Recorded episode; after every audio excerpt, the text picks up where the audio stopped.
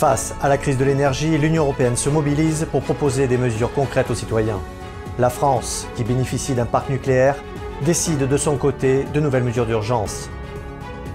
Depuis plusieurs années, la pénurie de médecins généralistes est pointée du doigt. Une réforme, censée améliorer les conditions d'accès, semble avoir des effets pervers et décourage de nombreux candidats. Le nombre de personnes aidant leurs proches est en constante augmentation. Nous analyserons les circonstances de ce choix et les solutions possibles pour soulager leur quotidien. Bienvenue sur Nouvel Horizon. Je suis Anthony Bluto. Une fable de La Fontaine commence à prendre tout son sens dans le contexte actuel. C'est celle de la cigale et de la fourmi. En effet, face à une crise du gaz russe et la hausse annoncée des factures énergétiques, les Français optent pour la prévoyance. Du coup, les provisions de bois de chauffage et de fioul domestique vont bon train. Tout ceci accompagné d'une couette chaude et d'un col roulé bien sûr. Alors, une question revient sur toutes les lèvres. Les Français auront-ils de quoi passer le froid cet hiver? Même si le gouvernement a mis en place un bouclier tarifaire et le chèque énergie, est-ce que ces mises en place seront suffisantes d'autant que Bruno Le Maire a déclaré vouloir poursuivre ce dispositif que pour les personnes qui sont dans le besoin?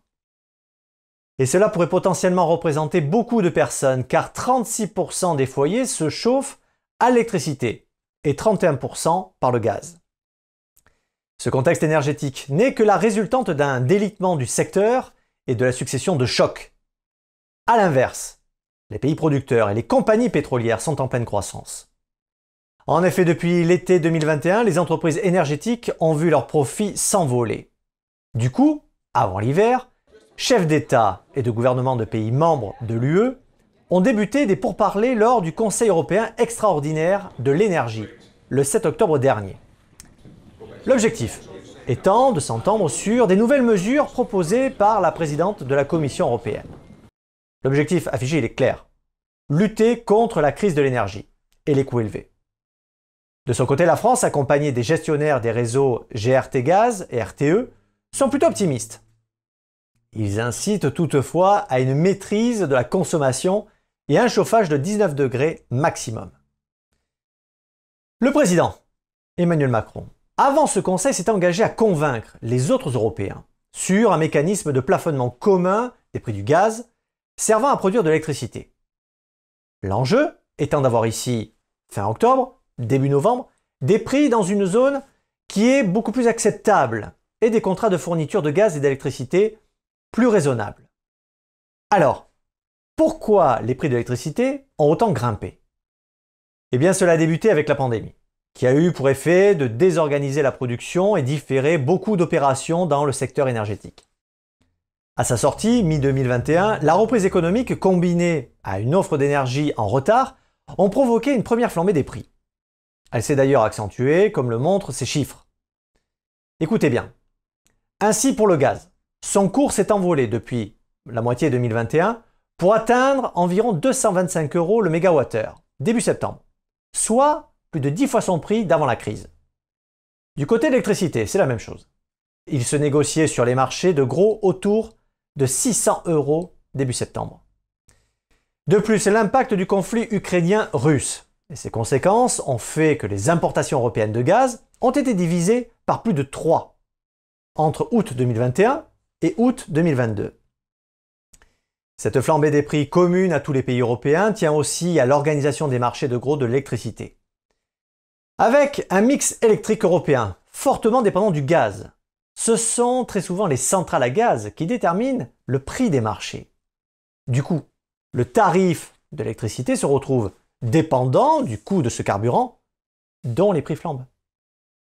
Pour l'économiste Alain Grandjean, interrogé par Alternative économique, la France paie aujourd'hui les échecs de sa politique énergétique passée.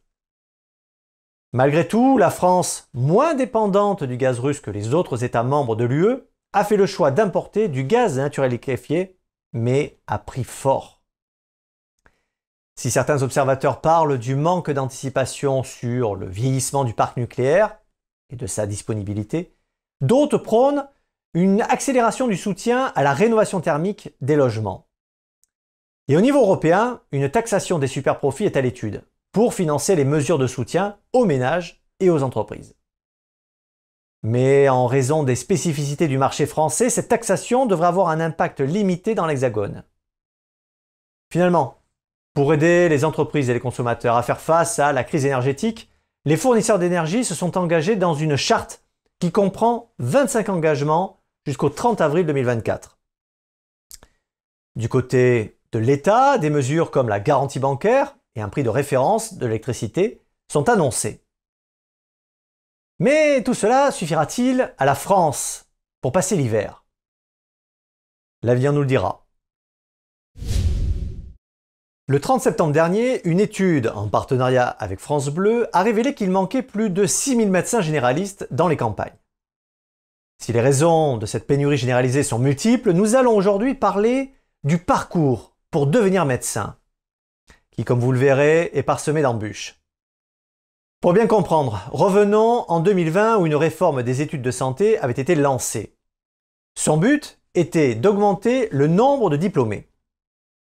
Depuis ce jour, deux voies s'offrent aux bacheliers. Le PASS, Parcours d'accès spécifique santé, et le LAS, licence avec option accès santé. Avant d'entrer dans les détails, faisons le point sur le but concret de cette réforme. Afin de donner plus de chances aux étudiants de réussir leur diplôme, l'objectif était d'en finir avec la première année commune aux études de santé. Cette dernière était ultra sélective et était conditionnée par le fameux numerus clausus.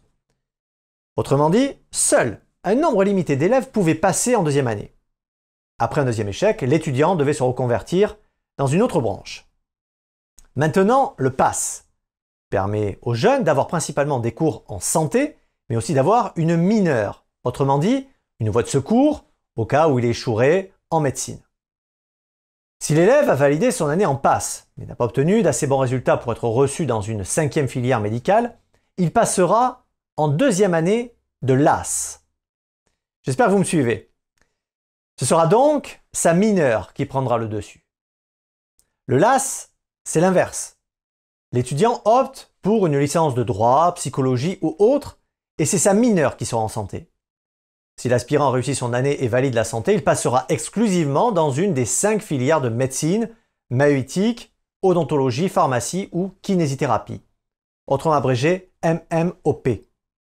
L'avantage, c'est que maintenant, les étudiants ont un plan B, mais pour certains, le rêve a viré au cauchemar. Interrogée par Le Monde, une étudiante raconte son calvaire après avoir raté son année en passe et a été contrainte de basculer en deuxième année de LAS, chimie alors que ce domaine ne l'intéresse pas, mais pas du tout. La mère d'une étudiante en LAS Sciences de la vie a déclaré qu'il y a des inégalités à l'université de Nice. Selon elle, sur les 12 filières de LAS, il y en a deux où les semestres ne se compensent pas. Si un élève a eu 9 au premier semestre et 15 au second, il ne pourra pas candidater en MMOP. La perte d'égalité est flagrante. En effet, le problème est que la réforme a prévu une certaine souplesse et que les universités ne prennent pas les mêmes décisions. La mère de l'étudiant en LAS ajoute que, comme sa fille, beaucoup de jeunes atterrissent chez le psy. Le travail acharné et l'injustice ambiante font qu'ils saturent. En 2021, un étudiant a échoué son entrée en médecine alors qu'il avait 15 de moyenne. La raison est simple. Le jury n'a pas apprécié la façon dont il avait interprété une gravure du XIXe siècle. Interrogé par le Figaro, le jeune homme avoue qu'un an après, il ne comprend toujours pas. Il a aussi ajouté qu'avec la réforme, la suppression des classements a opacifié le système. Finalement, c'est l'oral qui compte pour 50% de sa note globale qui a été décisif. S'il a obtenu un 15 à l'oral sur son projet personnalisé, c'est l'oral porté sur l'analyse de la gravure qui, avec une note de 6, l'a empêché de poursuivre ses études. L'étudiant conclut que l'évaluation de cet oral était très subjectif et n'était pas notée selon un vrai barème. Finalement, le jeune a décidé de partir étudier en Belgique, où il a obtenu les concours de médecine haut la main. Il conserve néanmoins une certaine amertume de ne pas pouvoir étudier dans son propre pays.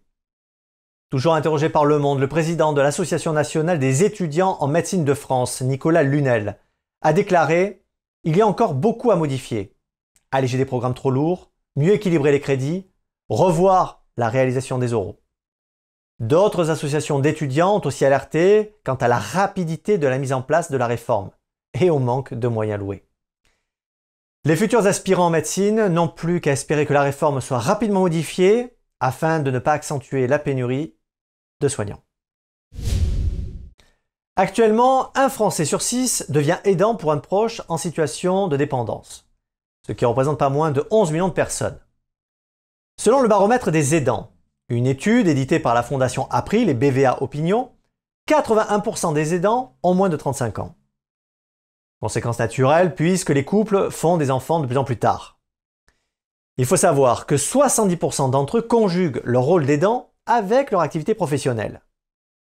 Contrairement à toute idée reçue, la vieillesse concerne la moitié de la dépendance en France. Les maladies chroniques ou les traitements lourds arrivent à hauteur de 38%. Et un quart concerne les personnes en situation de handicap. Il est clair que le contexte actuel qui allie population vieillissante et pénurie de soignants incitera l'arrivée de nouveaux aidants. Ce rôle d'aidant vient souvent en corrélation avec l'altération de la perte d'autonomie. Et de nombreuses personnes relatent des implications professionnelles et familiales que cela entraîne. Moins de temps pour les loisirs et moins de temps pour soi, tout simplement. Cet investissement peut donc conduire à l'épuisement.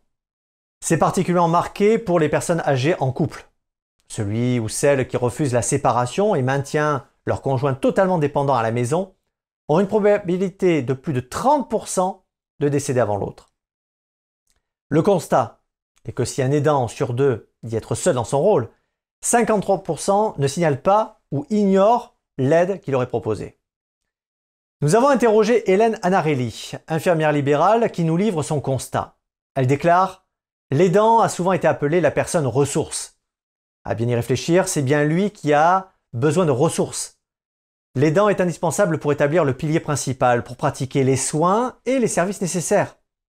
C'est elle qui est à la fois le plus sollicité et le plus impliqué affectivement. Selon moi, cet accompagnement est un véritable travail sur soi pour gérer ses propres émotions. Je leur dis souvent, vous faites une course de fond sans en connaître le jour de l'arrivée. Apprenez à souffler pour tenir le coup. Nous savons que depuis 2015, le rôle des aidants est reconnu. Des aides sont en place, une télé-assistance également les guide à travers leurs difficultés administratives et répond aussi à leur détresse morale. Un grand nombre de structures et d'associations locales proposent des dispositifs humains et matériels.